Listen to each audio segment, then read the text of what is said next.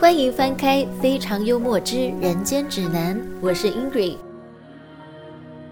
我们每一集都会邀请一位来宾分享他在菲律宾就读语言学校的经历，还有在当地的生活。你可以把这个节目当成一本工具书，帮助你在去菲律宾之前对当地有些许了解。每一个篇章都是不同的人生故事，一起来感受菲律宾究竟有何魅力，让去过的人都如此念念不忘。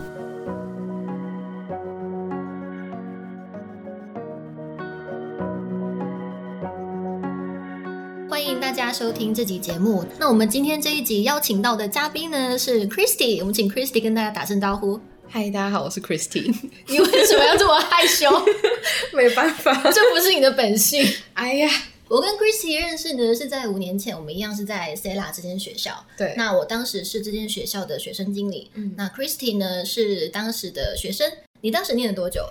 两个月，就是八周的时间嘛。对，好，我们首先依然不免俗的要来聊聊，你当时为什么会想要去菲律宾？我大二的时候呢，在大学的附近的运动酒吧打工，然后那时候会有一些外国人来，就是想要买酒、点酒之类的，然后我就不敢跟他们讲英文，就是连他跟我讲 How are you，我可能都会定在那边，跟木头一样。那你们那间酒吧是有其他会讲英文的员工？有，可是因为员工本来就不多，然后可能有时候一忙，就是你就要自己面对。嗯，对，可是其实我也不是不会讲，因为我都听得懂。我只是觉得我不想跟他讲英文，好尴尬哦。就是我可不可以去厨房就好，饶了我吧。所以你就想要转换这样子的尴尬的局面，对不对？对，我就觉得啊，我学英文学那么久，到底在干嘛？就是有一点被激到。哦，你在这边酒吧打工打多久？应该断断续续的，应该算一年多吧。哦，那也不短哎。嗯，可是其实中间就是有很多哦，嗯放暑假寒假，就是也是有断掉这样啦，就是用零碎的时间是在学期间在那间酒吧打工的。对对对，你一个礼拜上几天班啊？就是可以排班的时候，看那时候的课业忙不忙，基本上还是以五六日为主吧。我有点哦忘记实际的时数。所以这个就是你想要去菲律宾的一个去语言学校的一个起心动念，对不对？对对对，那你当时是怎么样去找代班的？一开始是有学姐有去过宿务，然后我就有大概听她讲说，哦，原来就是那边有语言学校，然后可以去那边学英文，体验生活这样子。然后我实际上开始查，就是学校的资讯，我是直接上网查有哪些代办可以选择啊，或者是要找哪一位代办人员，嗯，所以我是上 PTT 查的。但你这个年纪会，我都不会用 PPT 的。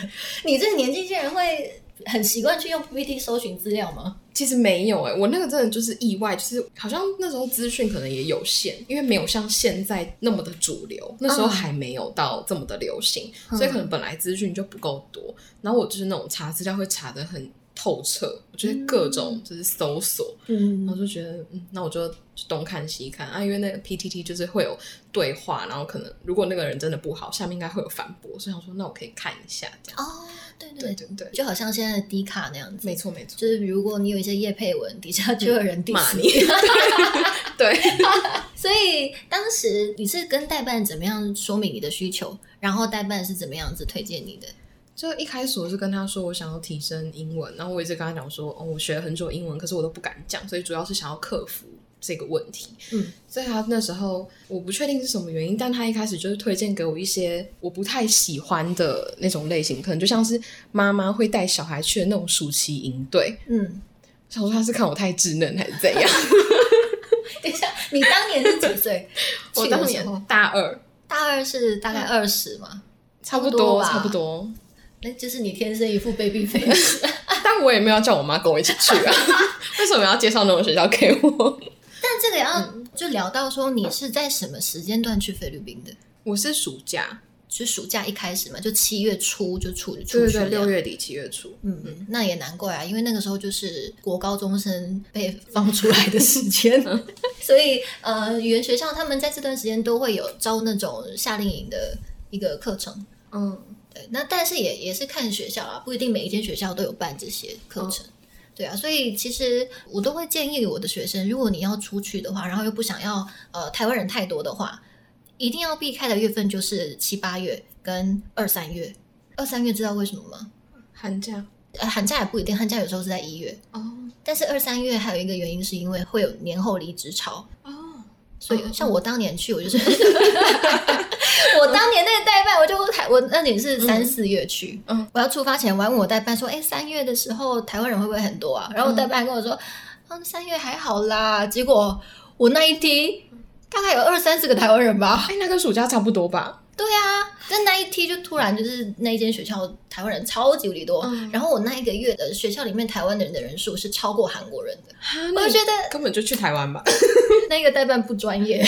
真的，对啊，像你自己在找代办的时候，你是不是有跟代办说你想要什么样学风的学校？对我那时候是跟他说我想要办斯巴达，嗯，嗯，因为我觉得完全斯巴达那种我可能没有办法，然后如果又太自由，我怕我会太放风，所以我想说那就一半一半好了，五十五十。可是其实你对半斯巴达的理解好像也有点偏差，对不对？对我以为就是有门禁就是斯巴达或是半斯巴达这样。好，这边也跟大家做一下说明。自由的话呢，就是完全都没有任何的管束。嗯然后有没有门禁时间这一点也是要看各校，通常还是会有学校会有门禁，说你每一天大概晚上十点或者晚上十一点要回到学校这样。那少数一两间是会完全都不管的，因为像这种完全不管的学校，是他自己本身没有学校的宿舍，它是有一些搭配一些外宿的一些环境。那那些就我们都会称为是 walk in 的学生。嗯那你既然都要 walk in 了，他就不可能去规范说，哎，你什么时间点要回到宿舍，因为他根本就没有宿舍可以管。嗯嗯嗯。那其他有自己宿舍的，然后又是自由风的学校，它就会有一个门禁时间。嗯然后办斯巴达的话呢，它就是会有一些，比如说会有晨考啊，或者是会有强制的自习啊，或者是会安排一些事情让你做，就对了。哦，那斯巴达的话，斯巴达的学校就会强制你要早自习或者晚自习，然后每天都会有小考之类的。因为斯巴达就是要逼你在这段时间里面认真学习嘛，让你又回到高中生活。做不到。所以你当时跟代办讲了你的需求，大概是需要什么样子的环境？我那时候是跟他讲说，我想要附近生活机能方便，嗯然后因为他一开始介绍给我那个就是那种夏令营学校，其实基本上都要做那种什么接驳车还是哪里，然后到那个园区你就直接被关死在那个园区。我就跟他说，我就不想要这一种，我想要他搭计程车的话，至少我还可以到市区，然后学校附近有梦，我买东西方便，平常旅游也不需要就是通勤太久或是干嘛，因为我主要是想要去体验生活这样。嗯，所以后来就选了 Stella。对，那你刚到学校，应该说你到菲律宾之前，嗯或是到宿务之前，对这个地方还有对学校的想象是什么？我其实那时候对素物没有什么概念，嗯就如果我没有跟我学姐聊过的话，我不太知道素物，然后跟素物可以学英文这件事情。所以那时候大家对菲律宾的印象可能就是哦，治安可能不是很好，嗯因为嗯，那时候都是菲律宾总统各种什么什么新闻，什么枪支啊、毒品啊那种，呃，对，所以然后家人其实那时候也蛮反对的，所以那时候就觉得哦，可能治安不好，然后环境脏乱，都是那种负面的啦。嗯，就我们平常可能会对东南亚既有那些刻板印象。嗯，那对你当时父母也是反对，那你后来怎么说服他们呢？我好像也没有到说服他们呢、反正你机票就定了，钱也付了，这样。我就跟他说啊，我就是有学姐去过，然后我也想要去，然后环境什么，我就给他看一些住宿跟呃代班提供的一些附近的影片，大概一点点的简介这样。我嗯，妈说，啊，你自己对你自己人生负责。那你这八周的学费是你自己付，还是全全额是自己付的？对，哦，那很了不起，才大二，然后就因为两个月至少也要十万块，对，再加上当地的生活费，对，再加上机票那些的，如果我还的很疯狂的话，十五万跑不掉。我那时候十一，哦，那时候的学费是十一，没有，就是各种到最后结算，我大概自己算好像十一万，差不多。再加上当地的生活费吗？对，这么便宜吗？嗯，哦，那你那个时候遇到好时候，因为其实这个也跟那个美金的汇率有关。啊，像最近美金就是一直在飙涨，所以可能之前就是比如说上个月、上上个月，可能大概估下来可能八九万的学校，嗯，这个月可能都要到十万了这样。对啊，可能那个时候整体的物价，还有因为今年、去年到今年疫情啊，再加上战争啊，然后各式各样的原物料都会一直在上涨，所以这些其实都会有到影响哦，所以你那时候去，只能说赶上好时候。我现在感受出来，天选之人。所以你当时在找资料、跟报名、跟实际出发，这中间大概隔了多久？还记得吗？我不太记得哎、但我记得时间是蛮短的，就是我是自己默默的、偷偷的先把所有资料都做完了。其实我内心已经有一个决定的，就是大概想要去的时间啊，然后大概花多少钱啊，那些其实我内心都已经有一个底了，嗯只是我还没有付钱。嗯然后我就跟家人讨论这件事情，因为我觉得还是要经过他们的同意，所以我就是也算是就说服他们啦。嗯对，我就跟他们说，哦，我现在查了什么学校，然后我大概要去多久，然后我想要去哪边，那学校的环境、影片长大概怎样，然后附近的生活机能是好的，就是让他们可以放心，因为我就想要做我想做的事情。你就完全已经准备好一个 PPT 简介对，直接报告给他们看，没错，目的就是要让他们哑口无言的。对我就是想去。哎、这是一个很好的策略。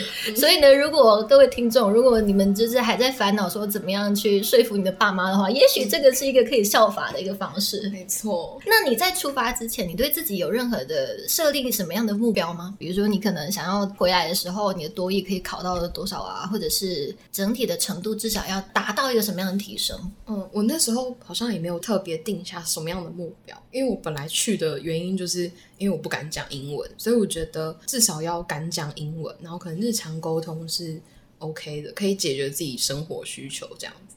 就训练自己讲英文，然后把自己丢到一个全英文的环境，然后去习惯这个语言。嗯，对。所以你这样实际念完八周下来，你觉得成效如何？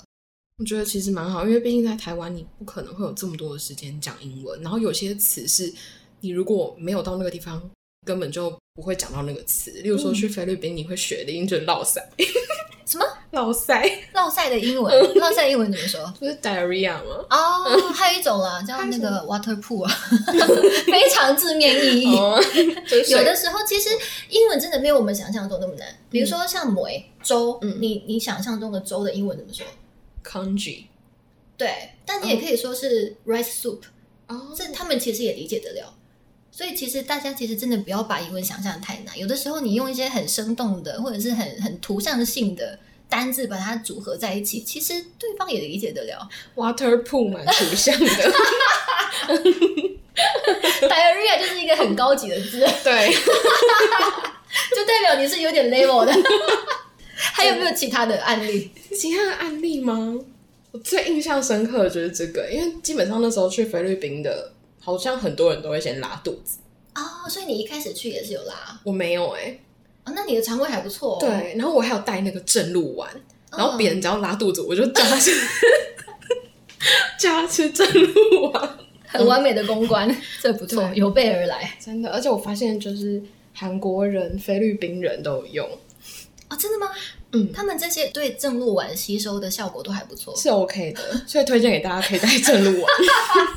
这是一个很棒的小贴士。你在这八周期间，因为你上的是一般英文嘛，ESL 的对课程所以就是四堂一对一，四堂团体课。对，那整个上课下，你觉得老师的口音的问题会是一个很大的障碍吗？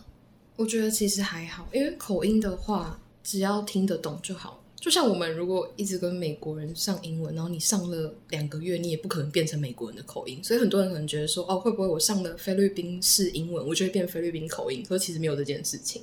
我觉得那都是不是问题。嗯对，就最主要是你听得懂，然后他教给你，因为其实那边的老师也都是有经过正规的一些文法还是什么，就是他们有有教育训练。对啊，因为要当老师的话，你大学的学系要么是念英文系，嗯要么就是念那种教育学系，嗯要么就是念英文教育。基本上只有这三种，你才有可能会被录取。嗯然后再加上录取之后，学校他们为了自己的声誉考量，一定是都会先培训过这些老师的啊、嗯而且也会必须定期的培训。不要说菲律宾了，我们台湾的补习班也是会定期的去培训自己的老师那些的。嗯，然后比如说上课方式啊，互相交流，所以这个部分其实各个学校各自的系统都是还蛮完善的。我觉得有些老师的英文是真的标准到我自己听不出口音，我觉得没有。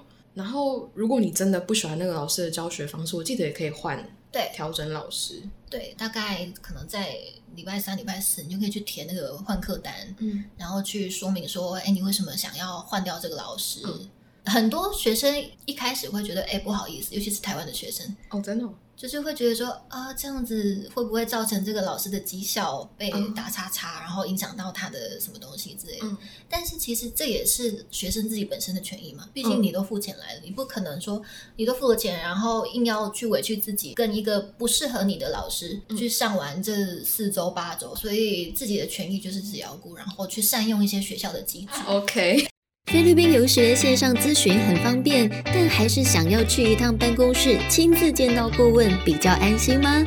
你的心声，地家都听到喽。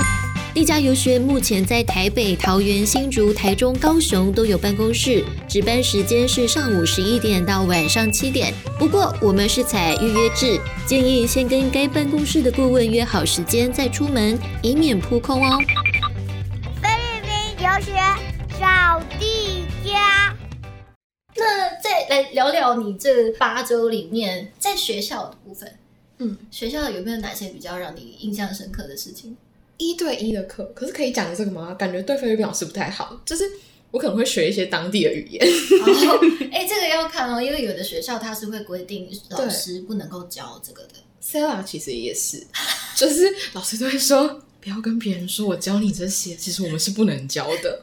对啊，因为就模糊教学了嘛。你你是在学英文的，如果老师在教你那个 Tagalog，对，但是其实你在跟老师聊天啊，或者是请老师教你这些的过程中，一定都是要用英文嘛。对，所以你的口说也是不断地在练习到。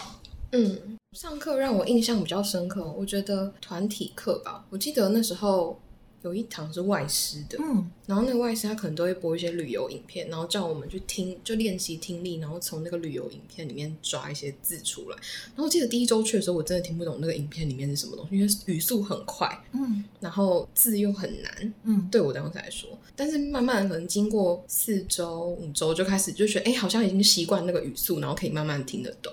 嗯，就是你可以明显的感觉到自己对于这个语言的习惯跟进步，这是印象比较深刻的。然后如果比较有趣的事情的话，可能就是团体课，可能老师就会说啊，你们假日去哪里呀、或者什么，就是你可以听大家就是分享自己去哪里玩，比较多是这种。我突然有想到一个、哎，嗯就是我觉得比较特别的，因为那边的老师薪资都很低，嗯然后有的老师就会跟我讲，就是他们心烦的事情，我也不知道为什么，但是 他就会跟我说，有个老师就我印象很深刻，他就说他们在这边就是薪资不是很高，他好像有想要买的东西，可是他本身没有储蓄观念，嗯所以他没有存折，嗯他没有任何的概念，然后他对于薪资就是进来之后，他不知道要怎么处理。嗯，对啊，所以他请你教他怎么，对他那时候想要买一个东西，但我忘记是什么了。然后假设那个东西可能五千块好了，然后我就会问他说：“那你生活早上你搭那种三轮车什么大概多少钱？”我就算给他听，我说：“那假设你要买到这个东西，你要在几个月内买到，然后你大概要怎么样存钱？然后你每天会花多少钱？那扣掉就是你可以存下来的钱。”我就帮他制定了一个存钱规划。哇，嗯，然后他就真的去开了银行的账号，然后存着。他就跟我说：“哦，他真的有存到那一笔钱。”这样，后来又买到他想买的东西，对我觉得很特别哦，好感人哦，嗯好励志哦，很励志。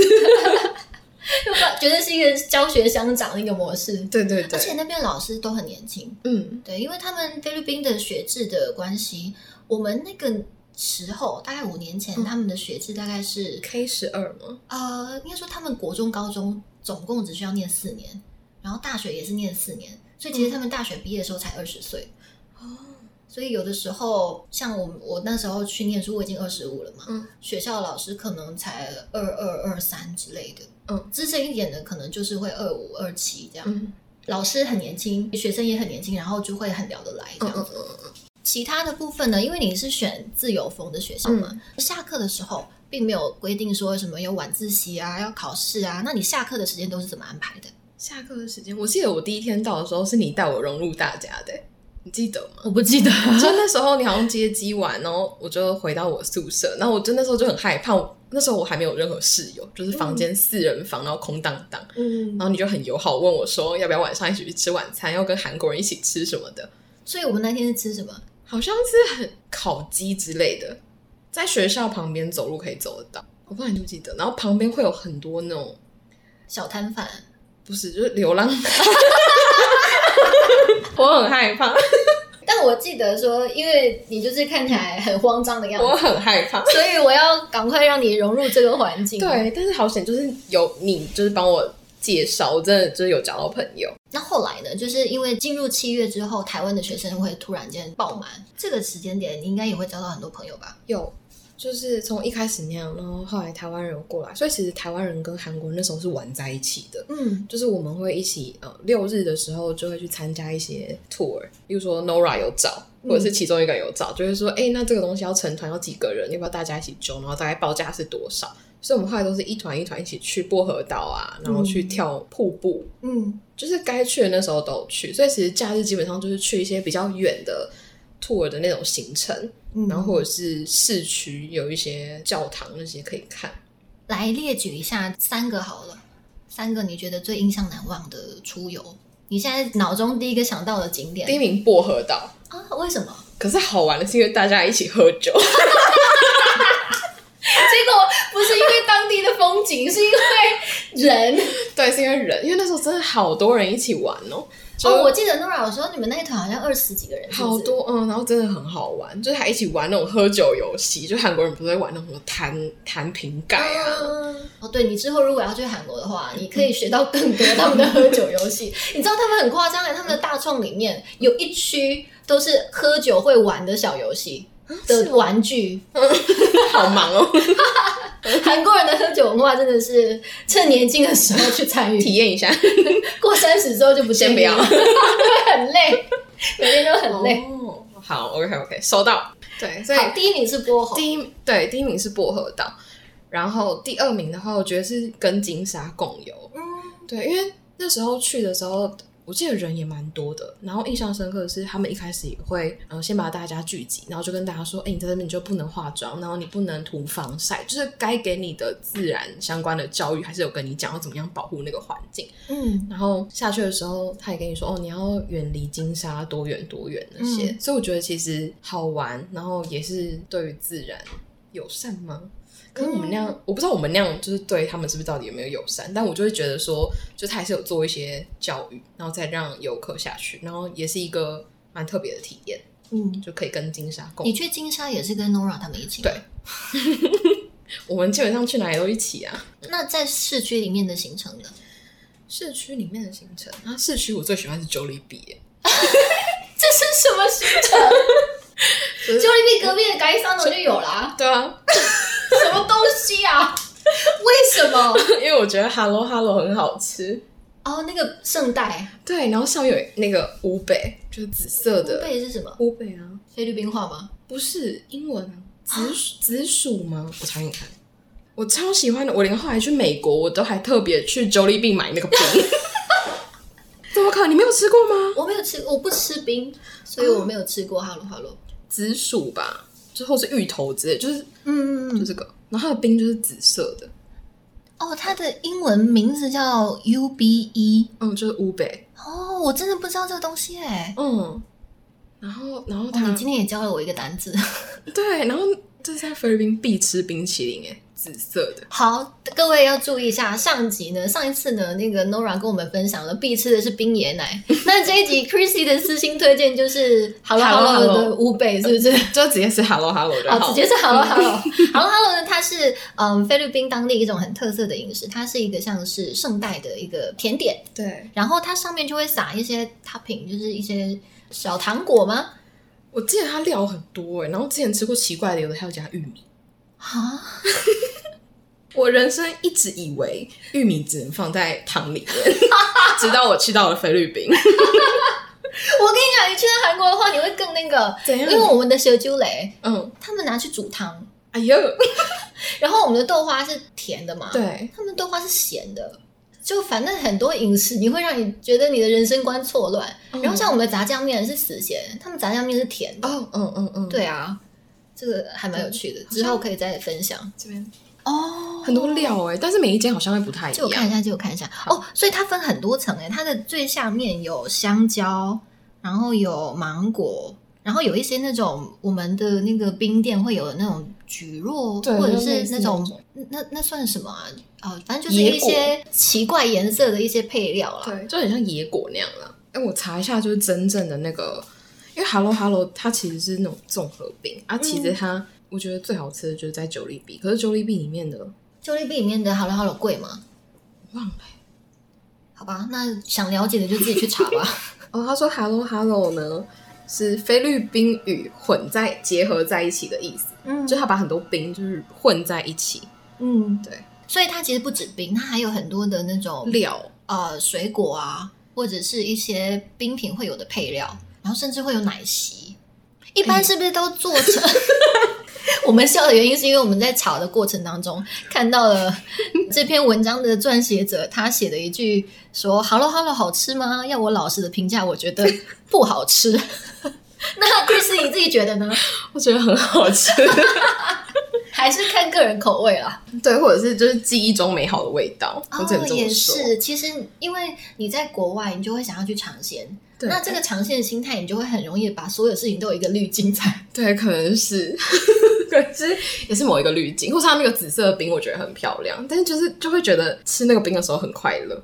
所以你喜欢紫色吗？不喜欢，那我喜欢紫色的冰，好怪哦。好吧，个人取向。对，个人取向。既然说到食物了，Hello Hello 是一个让你印象深刻，到现在都还念念不忘的食物。嗯还有没有其他的？可以讲九利币吗？九里币的肉吗？不是九利币，因为它也是它算是菲律宾的素食龙头嘛，对就在那边其实是超过肯德基跟麦当劳的。对，对，然后我觉得蛮特别的是，他们的炸鸡居然有配饭哎、哦就他给你一个 gravy，然后又给你一个炸鸡，然后配饭，什么意思啊？我那时候还有配炒米粉呢、有炒米粉吗有啊，它的它其实有几个 set，就是有那种饭配肉，嗯然后意大利面配肉，然后有一个是炒米粉配肉。我又特别点过，然后就觉得吃不饱。真的哦，对啊，然后因为它的肉是比较死咸，它不像台湾的麦当劳或肯德基，咬一下它会炸出汁来那一种。嗯你知道我那边待半年，后来我就有一些很无聊的必做清单，其中一项就是我想要一个人去点全家桶来吃。嗯然后有一天我就真的去点，然后喜胜，直接喜胜。没有啦，因为全家桶里面大概是两只鸡翅、两只鸡腿、两只鸡胸，嗯，所以一个总共六块这样。嗯嗯。然后大概我大概吃到这个 set 里面都各吃一只之后，嗯，然后吃到第二个鸡胸之后，我就饱到不行了。后来我就把剩下的，然后就带回学校，然后送给警卫，这样给他们当下午茶这样。嗯嗯嗯，然后后来，我只要每次经过那个我们的警卫室，警卫都会对我笑得像一朵花一样，真的哦，就给他们一点小小的啥意思吗？嗯，然后他们就会很开心这样子。你这样讲，嗯，真的有，因为我有送过蛋糕，他 对我超好。但是我们不是要教坏学生说，你如果要做什么事情，先去贿赂警卫，而是这个只是基于一个友善友好的一个行为。没错，但是他真的救了我一次，就是警卫。怎么说？究竟 Christy 在语言学校里又发生了什么样的爆笑事迹呢？精彩故事，我们下集继续。